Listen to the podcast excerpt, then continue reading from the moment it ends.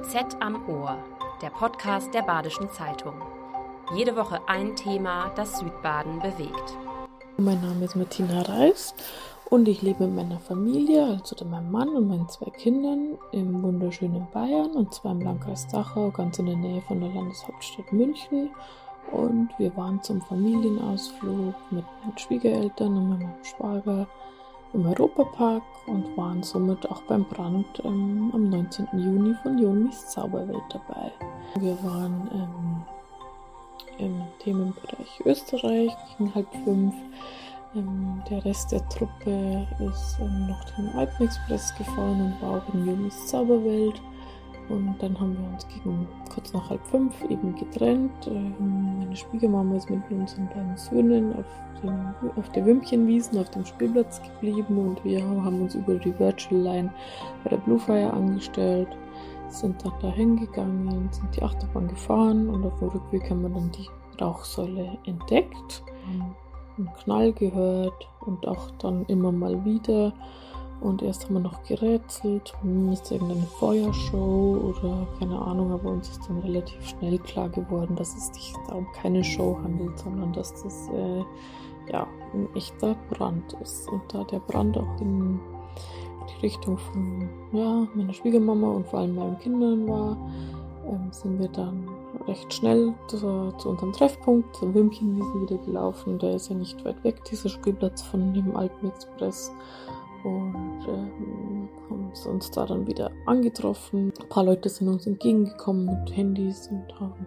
gefilmt, aber die meisten Leute sind zu dem Zeitpunkt schon in die andere Richtung gegangen. Ja, nach circa einer halben Stunde kamen dann die ersten Europapark-Mitarbeiter ähm, und haben gesagt, der Park wird jetzt evakuiert. Für mich ist da wirklich ein Herzstück zerstört worden. Besonders die Tiroler Wildwasserbahn ist für mich erstens eine absolute Kindheitserinnerung. Das war auch das erste Fahrgeschäft, was wir am Sonntag äh, gefahren sind, als wir im Europapark rein sind. Und ich bin einfach totaler Fan davon und bin wirklich traurig, dass jetzt ein Teil davon für immer zerstört ist. Martina Reis aus Bayern war eine von 25.000 BesucherInnen, die sich am 29. Juni, einem Montag, während des Brandes im Europapark Rust aufgehalten hat. Für den Park ist es der zweite Großbrand innerhalb von fünf Jahren. Wie sicher ist Deutschlands größter Freizeitpark. Darüber unterhalte ich mich mit Engelbert Gabriel, dem Sprecher der Parkgeschäftsleitung. Gabriel trägt seit 1995 Verantwortung im Europapark und hat beide Brände quasi hautnah miterlebt. Mein Name ist Florian Kech, ich bin Redakteur der Badischen Zeitung. Hallo Herr Gabriel. Hallo Herr Kech. Herr Gabriel, wie haben Sie vom Brand mitbekommen? Ich war im Büro gesessen und dann hieß es auf einmal, es würde brennen, weil man eine große Rauchwolke gesehen hat von unserem Büro aus. Das liegt direkt am Park. Dann bin ich direkt losgefahren. Im Elektrowagen ist man dann relativ schnell in Spanien und als ich dann im spanischen Themenbereich angekommen bin, nach drei, vier Minuten, war der schon komplett leergeräumt. Also Besucher waren da nicht mehr. Die Feuerwehr war schon äh, im Einsatz, hat schon die ganzen Schläuche und alles äh, ausgelegt und hat schon angefangen, den Brand zu löschen. Und in dem Moment sieht man dann auch diese riesen Rauchwolke wieder, die halt bei solchen Bränden entsteht. Erstmal sehr hoch, weil windstill war und sehr dunkel. Und das erinnert einen dann natürlich schon wieder an den Brand, der vor fünf Jahren war. Über den reden wir auch äh, nachher noch. Ähm, wenn man das so hört, im ersten Moment, äh, es brennt und dann im Park mit Zehntausenden von Besuchern, was schießt einem da durch den Kopf? Ähm, das Erste, was einem durch den Kopf schießt, hoffentlich sind die Bahnen leer, dass keine Personen mehr in der Attraktion sind. Dann hoffentlich funktioniert äh, die Feuerwehr, die Sicherheitskräfte, dass das alles äh, funktioniert. Und dann fängt man eigentlich an, schon so, so, so Automatismen hat man entwickelt was macht man als nächstes? Man weiß ja, weil ich jetzt auch mit der Frau Reichle für die Presse zuständig bin, gerade in solchen Situationen, was die nächsten Wege sind, die Möglichkeiten sind, dann trifft man sich sofort auch mit der Geschäftsführung, die auch vor Ort war, das heißt die Familie mit der Geschäftsleitung und bespricht sich kurz nur. Es ist einfach so, jeder der von uns bestimmte Aufgaben hat, jeder Direktor oder die Feuerwehr, die machen einfach ihren Job, weil sie das einfach können. Mhm. Es gab zwei verletzte Feuerwehrmänner. Was äh, wissen Sie über den Gesundheitszustand? Die sind wieder aus dem Krankenhaus, also die waren gar nicht im Krankenhaus, sondern wurden sanitätsmäßig versorgt vor Ort. Die haben leichte Rauchvergiftung gehabt bei dem Einsatz. Und ähm, wir selber waren ja vor Ort, das war, glaube ich, Außentemperatur am Abend um 16,40 sowas, noch von 34 Grad.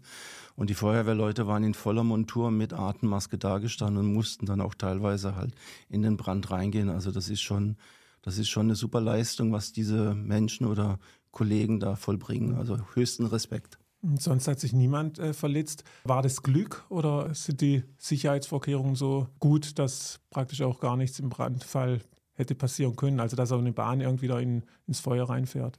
Also das konnte eigentlich nicht passieren weil nach dem letzten Brand, da hat es ja auch funktioniert, die Sicherheitsvorkehrungen. Und unsere ganzen Sicherheitspläne wurden nach dem letzten Brand nochmal komplett auf den Kopf gestellt von den Versicherern, von, den, von der Feuerwehr, von den Einsatzkräften, von der Polizei. Wir sind das alles komplett durchgegangen, von unseren eigenen Sicherheitsingenieuren. Wir haben vier verschiedene Sicherheitsingenieure, die für Bahnen zuständig sind, Themenbereiche Brand und so weiter. Und hier wurden komplett alles nochmal geprüft. Und auch, es ist einfach so, dass alle drei Monate werden komplett jede Attraktion, jede Halle nochmal auf Brand, Ursachen oder besser gesagt äh, Brandmeldeanlagen, Rauchmeldeanlagen, alles geprüft und das ist vollzogen. Dann gibt es klare Vorschriften, äh, bedingt, wenn ein Alarm losgeht, in dem Fall war es ein Rauchalarm, der sofort angeschlagen hat und dann muss die Bahn sofort geräumt werden. Ob man Feuer sieht, ob man überhaupt nichts sieht, das sp spielt keine Rolle. Rauchmeldealarm, Brandalarm sofort die Fahrzeuge leer fahren. Und das wurde auch gemacht. Das, das sind unsere, muss man auch ein Kompliment machen an die Mitarbeiter vor Ort, die natürlich dann auch in einer gewissen Stresssituation mhm. sind. Aber die fahren dann sehr beruhigt die Bahnen leer. Bei uns heißt es leerfahren, also Fahrzeuge leerfahren, Leute raus, die gehen dann in den Park. Und das Wichtigste ist, dass man selber ruhig bleibt. Sonst kann man natürlich, sonst steckt es, das merkt der mhm. Besucher. Mhm. Und das hat wunderbar funktioniert. Mhm. Sie haben gesagt, es wurde alles auf den Kopf gestellt äh, nach dem Brand von 2018. Was wurde da verändert oder was wurde verbessert? Ja gut, die, die Vorschriften sind natürlich nochmal angepasst worden von den Versicherungen. Wir hatten ja eine komplette Abdeckung. Das war mhm. zu dem Zeitpunkt auch alles richtig so. Mhm. Das hat ja auch die Versicherung, Einsatzleitung und so weiter, Staatsanwaltschaft bestätigt. Aber wenn Sie so einen Vorfall haben, dann sind natürlich neue Ereignisse, die Sie prüfen müssen. Funktioniert das bei den anderen Bahnen auch? Müssen wir neue Techniken einsetzen? Und hier haben wir sehr viel Geld investiert investiert, Millionen investiert. Wir haben zusätzliche Feuerwehrleute. Unsere Werkfeuerwehr besteht aus 90 ähm, Mitgliedern und davon sind 50 freiwillige Feuerwehrleute, die sofort einsetzbar sind. Es ist so, dass die Werksfeuerwehr in dem Fall äh, sofort am Einsatzort war. Innerhalb von fünf Minuten waren die da. Und dann wird sofort festgelegt, vom Einsatzleiter wird die nächste Feuerwehr gerufen. Das heißt in dem Fall die Ruster Feuerwehr. Dann kam Ettenheim dazu und dann ist auch schon der Kreisbrandmeister da, der Einsatzleiter. Und der legt dann genau fest, was, wer, wo noch dazukommen muss. Der zuständige Kreisbrandmeister heißt Bernhard Frei. Der 35-jährige Gengenbacher hatte das Kommando beim Großeinsatz in Rust. Für Frei kein Einsatz wie jeder andere. Was mir durch den Kopf gegangen ist, als ich alarmiert wurde als Kreisbrandmeister, natürlich das Sachverhalt, oh nein, wie viele Besucher sind im Park, gibt es Verletzte, was brennt genau, welches Ausmaß und emotional tatsächlich auch die Erinnerung an das Großfeuer von 2018, äh, welches mir dann gleich wieder vor Augen geschossen ist. Also ich habe ja tatsächlich eine längere Anfahrt. Also ich war zum Zeitpunkt der Alarmierung Gengenbach, habe dann während der Anfahrt viel telefoniert, viele Meldungen bekommen. Und als ich dann natürlich im Europapark ankam, klar, die erste Lage schon auf sich, die starke Rauchentwicklung. Ähm, jedoch schnell konnte man strukturiertes und organisiertes Arbeiten der Werkfeuerwehr der Gemeindefeuerwehr feststellen. Ja, die besondere Herausforderung bei einem Brand ist natürlich die mediale Ausmaße, welches es annimmt. Dann im Speziellen an dem Tag natürlich die Temperaturen, die Anzahl der Einsatzkräfte, die beengten Verhältnisse. in der Summe waren es um die 450 Einsatzkräfte, bestehend aus Polizei, Feuerwehr, Werkfeuerwehr oder mehreren Feuerwehren auch aus, aus dem Landkreis Emmending waren ja bereitstehen. Es waren dann aus der Ortenau die Feuerwehrkräfte, Sanitätseinheiten, Rettungsdienst, leitender Notarzt, THW zum Ausleuchten der Einsatzstelle. Ja, die verletzten Feuerwehrmänner hatten einfach Rauch eingeatmet in einem ungünstigen Moment. Die genauen Details sind mir dazu nicht bekannt, aber nach meinem Kenntnisstand geht es den beiden soweit auch wieder gut oder ging es denen auch relativ zeitnah wieder gut. Erlauben Sie mir zum Schluss einfach von meiner Seite als Kreisbahnmeister ein herzliches Dankeschön an alle eingesetzten Einsatzkräfte für den wirklich reibungslosen, tollen Einsatz, für den selbstlosen Einsatz und auch der Unternehmerfamilie Mack für, für ihre Unterstützung, die das äh, gerade was die Versorgung der Einsatzkräfte und so weiter anbelangt, wirklich vorbildlich getan hat. Auch die Kommunikation zwischen Einzelnen und Unternehmen war vorbildlich. Die Ursache, was man bisher gehört hat, ist äh, mutmaßlich ein technischer Defekt. Weiß man inzwischen schon genaueres? Bis jetzt können wir noch nichts sagen. Die Staatsanwalt ist noch, äh, Staatsanwaltschaft ist noch am Prüfen, aber wir gehen vom technischen Fehler mhm. aus. Schauen wir uns mal den Schaden an. Er geht in die Millionen. Betroffen sind mehrere Fahrgeschäfte. Können Sie die gerade mal äh, beschreiben, auch vielleicht das Ausmaß des Schadens? Also der Brandherd war natürlich äh, in, im, im, spanischen Themenbereich, anschließend österreichischen Themenbereich. Die Wildwasserbahn ist betroffen, weil da die Schienen im Brandherd ähm, kaputt gegangen sind, sowie der Alpenexpress genauso die Schienen und mitten im Feuer drin waren. Wenn Sie aber beim Eingang stehen vom Alpenexpress oder von der Wildwasserbahn, dann sehen Sie überhaupt nichts. Da steht noch alles da. Das war alles so im Kern nach innen. Dann die die Diamantenhöhle ist betroffen, die ist komplett kaputt. Äh, die Panorama-Eisenbahn, die um diese Attraktion rumfährt, die fährt schon wieder. Die war jetzt zwei Tage, wir mussten ein neues Dach bauen äh, und so weiter und die fährt schon wieder.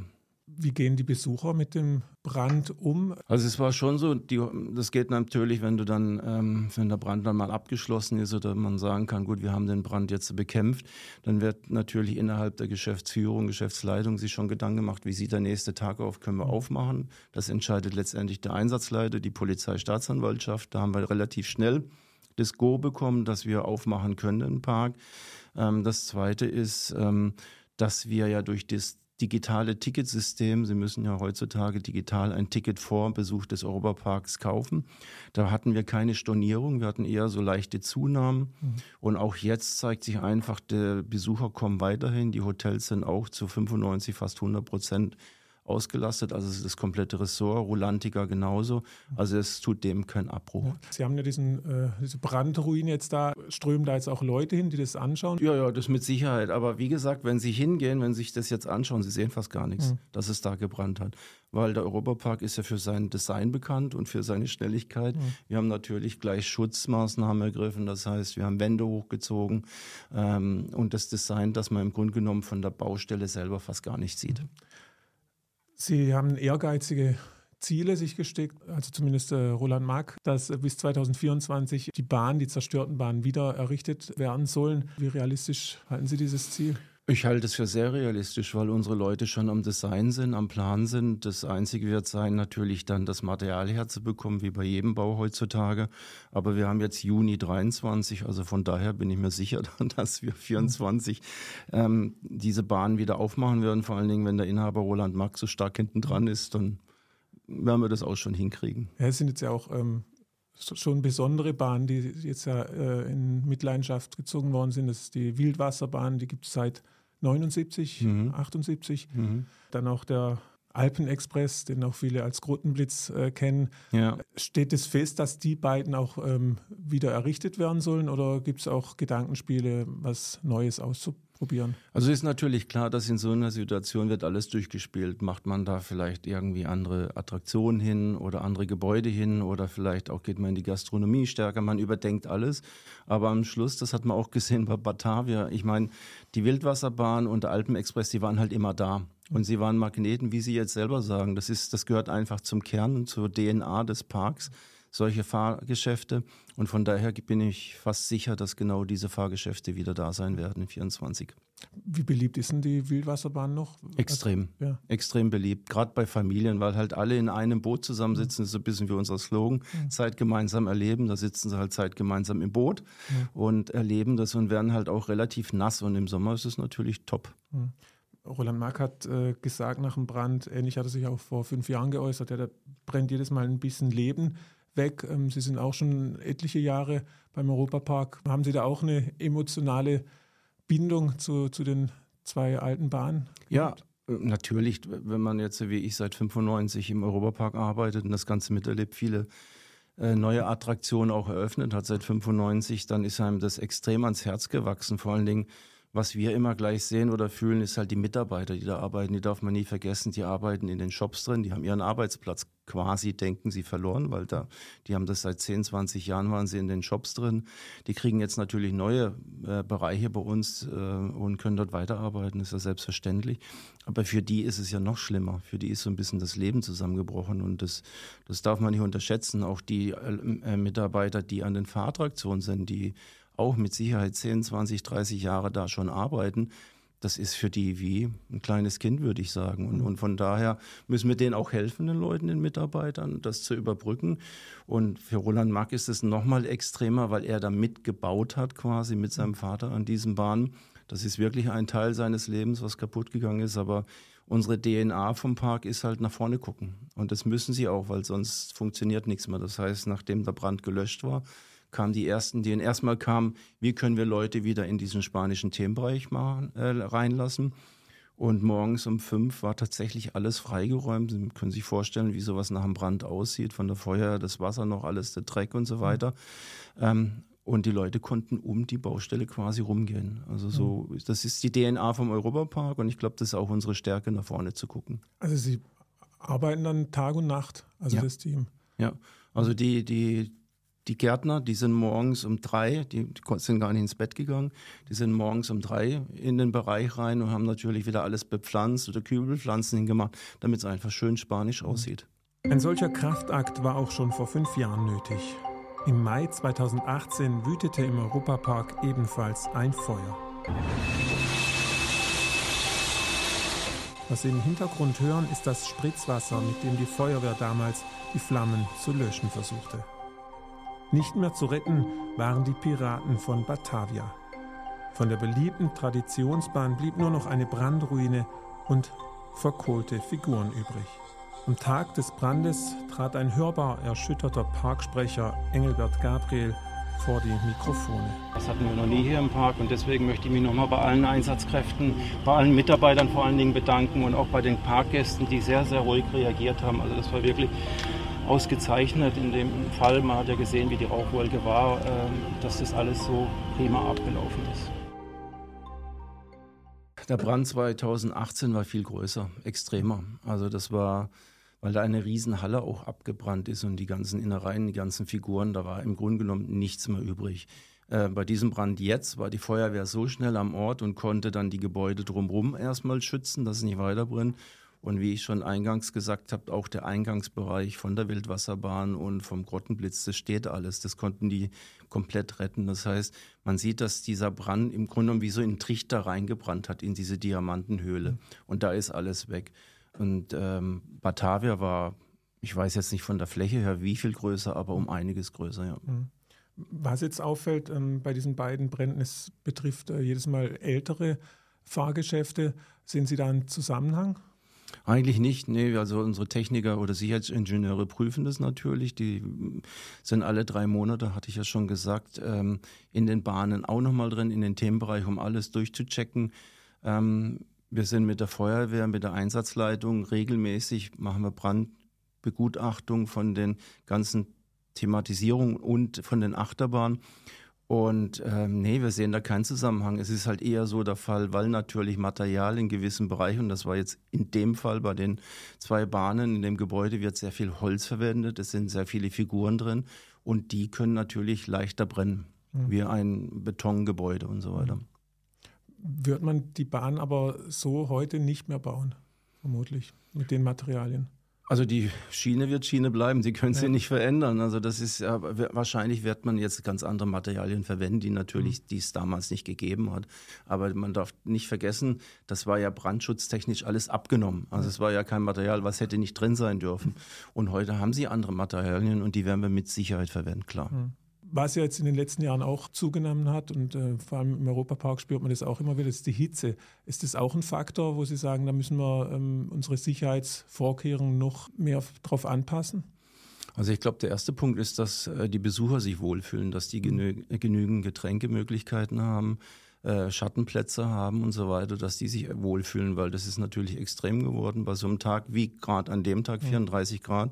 Und natürlich ist es so, wenn, wenn so eine Temperatur mehrere Wochen ist, dass das Material dann auch erwärmt ist und dann natürlich vielleicht leichter erflammbar ist. Aber ich bin da kein Fachmann. Ich glaube jetzt nicht, dass das die Temperatur was mit dem Brand zu tun hat. Das, das glaube ich jetzt weniger, weil da, wo diese Top-Geräte drin sind, wie Kompressoren und so weiter, Technik, die sind ja teilweise auch gekühlt. Und Sie müssen sehen, dass wir pro Jahr, pro Saison bei 6 Millionen Besucher 120 Millionen äh, Personen befördern in unseren ähm, Achterbahnen und Fahrgeschäften und so weiter. Und von daher, toi, toi, toi, passiert eigentlich fast mhm. nichts. Die Entscheidung fiel relativ schnell, dass man am nächsten Tag gleich wieder äh, aufmacht. Gab es intern aber auch ähm, Leute, die Bedenken hatten oder gesagt haben, komm, erstmal äh, noch durchatmen? Also müssen Sie sich vorstellen, der Einsatz ist im Grunde genommen nicht zu Ende. Mhm. Die Feuerwehr ist noch im Einsatz. Dann gibt es die erste Einsatzbesprechung mit dem Einsatzleiter und äh, von der Feuerwehr, Kreisbrandmeister. Und hier muss man vielleicht an der Stelle nochmal wirklich einen Riesendank an die Einsatzkräfte, an die Polizei, an die Mitarbeiter des Europaparks und zuletzt auch an die Besucher, wie wirklich super sie sich verhalten haben. Besucher sind dann, die wurden ja nicht evakuiert. Wir haben den Park langsam, also von hinten sagen wir Spanien, wird zugemacht. Dann wird ein Themenbereich nach dem anderen zugemacht und die Leute gehen nach vorne in die Deutsche Straße und verlassen äh, ruhig den Park. Aber die Einsatzkräfte, und das ist der Unterschied zum letzten Mal, ich habe das selten erlebt oder überhaupt erlebt, wie professionell man zusammengearbeitet hat, wie eingespielt alles gewesen ist. Und eins ist auch klar, wenn dann der Brandkreismeister das übernimmt, dann hat der das Sagen. Da haben nicht wir das Sagen, sondern dann hat der und da redet auch keiner mehr rein. Und nur so kann das auch funktionieren. Und dann gibt es immer so im Abstand von eineinhalb Stunden gibt es eine Sitzung, wo alle beteiligten wichtigen Leute dabei sind und wird besprochen, wird abgefragt, wie sieht es mit der Sicherheit aus, wie sieht es mit den Sanitätern aus, also Verletzten aus. Und so geht man komplett durch. Und so konnte man nach der zweiten Sitzung schon sagen, wir können den Park am nächsten Tag aufmachen. Mhm. Und dann geht äh, auch schon wieder die Maschinerie des Europaparks los, dass die sich vorbereiten, was sie dann machen müssen, sauber machen müssen, Absperrbänder und so weiter, das Ganze. Und von daher war das relativ schnell eigentlich klar. Vor fünf Jahren haben Sie gesagt, haben Sie das ganze Sicherheitskonzept äh, nochmal eine Prüfung unterzogen, auf den Kopf gestellt. Ähm, mhm. Läuft sowas jetzt auch wieder ab oder sagen Sie, wir sind eigentlich so gut aufgestellt, das ist unnötig? Es ist ja ein, ein beständiges Tun. Also man sagt ja nicht, wir sind jetzt komplett safe mit unseren Brandmeldeanlagen und Sicherheitsvorkehren. Nein, das ist ja ein ständiges Erweitern. Wir haben ja auch Berater, wir haben Firmen, die uns unterstützen. Und nach jedem Brand, das werden Sie sehen oder hören vielleicht, nach jedem Brand, der irgendwo passiert, wird geprüft, warum ist das passiert, was können wir beim nächsten Bau, Neubau verändern. Und so geht es bei uns genauso. Also bei uns sind die Versicherungen alles, die Nachversicherung, ähm, äh, Rückversicherung heißen die genau, die sind alle schon da gewesen mit 10, 20 Mann. Die Staatsanwaltschaft ist jetzt gerade drin, um zu prüfen, wo der Brandherd war, die Feuerwehr. Und diese Ergebnisse werden natürlich genommen, beim nächsten Bau dann wieder mit einfließen zu lassen. Zum Abschluss ähm, ja noch eine persönliche Frage. Sie arbeiten seit 1995 im Europapark. Wie oft nutzt man eigentlich, äh, wenn man äh, dort arbeitet, noch die Fahrgeschäfte? Wenn ich ehrlich bin, nicht mehr ganz so oft, weil man natürlich alle schon hundertmal gefahren ist.